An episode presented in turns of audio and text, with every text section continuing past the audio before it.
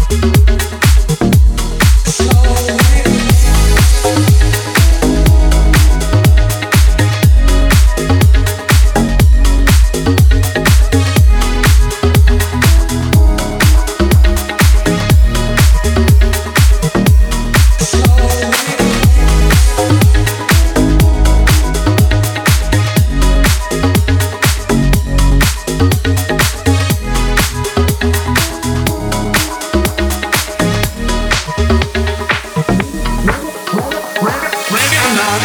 Here I come, you can hide. I'm gonna find you and make you want me. Ready or not, here I come, you can hide. I'm gonna find you and take it slowly, slowly, slowly, slowly, slowly, slowly, slowly, slowly, slowly, slowly, slow, slow, slow, slow, slow, slow, slow, slow, slow, slow. Oh, oh, oh, oh, oh.